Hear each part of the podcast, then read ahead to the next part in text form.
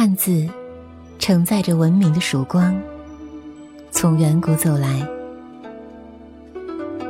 它穿越了一个又一个朝代，穿越了漫漫长夜，走到了我们面前。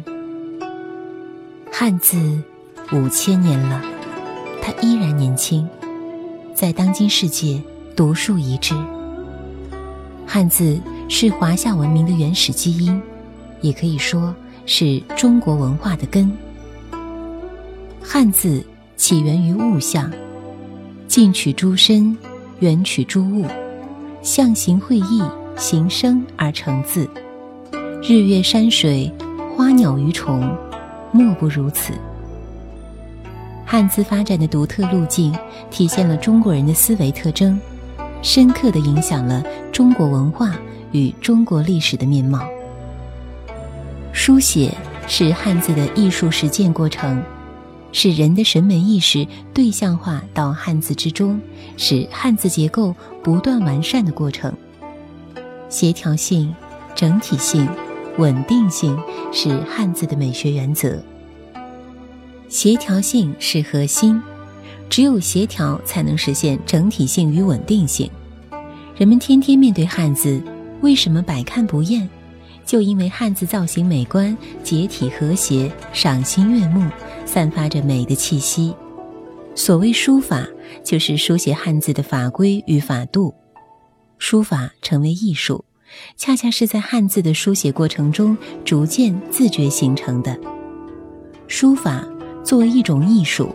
不仅传达着个人的才情气质，也承载着时代的精神气象。被后人广泛而长期推崇的书法家，莫过于王羲之。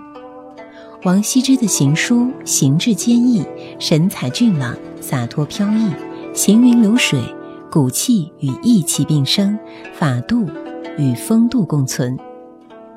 这是王羲之个人的学养气质与书法造诣所致。当然，更与那个时代相关，因为那是一个精神解放、人格独立、文化自觉的时代。魏晋时期政治动荡专制，世人不再倾心仕途，反而有意疏离权力，寄情山水，追求不拘礼节的闲适与放达。世人捐介，清高去俗，竹林七贤是也。如今摹本《兰亭序》。几字圣教序等，为我们留住了王羲之行书的神韵，率意而为，爽朗通脱，点画之间留意着那个时代的精神风度。时间来到了唐代，唐太宗李世民痴迷于王羲之的书法，但是技法易学，风骨难追。况且时代变了。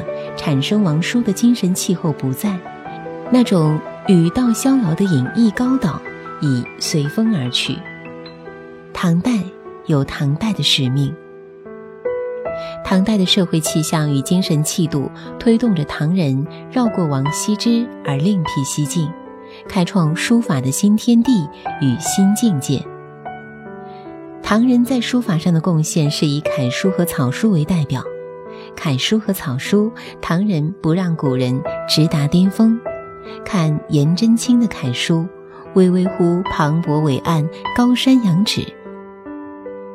一个个字犹如一尊尊佛，雍容宽博，丰腴饱满，胸襟气度，自信从容。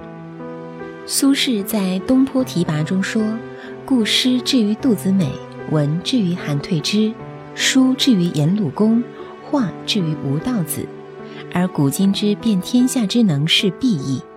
苏轼的浩叹，可见唐代所达到的文化高度。实际上，这高度正是唐代的文化气量和精神气度所致。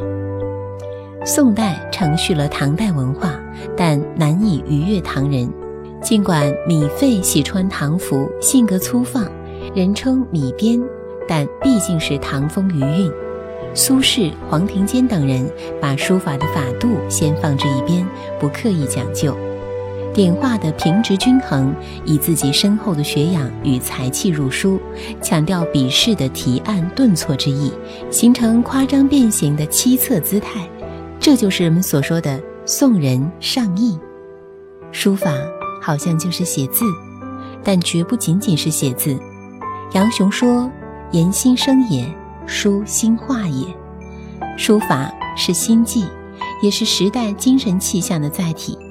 如果说书法是汉字的舞姿，那么这舞姿摇曳是书法家的心性，也是时代的精神气象。如今，中华民族正走在复兴的历史征程中，在新的时代精神的灌注下，期待书法艺术缔造新的辉煌。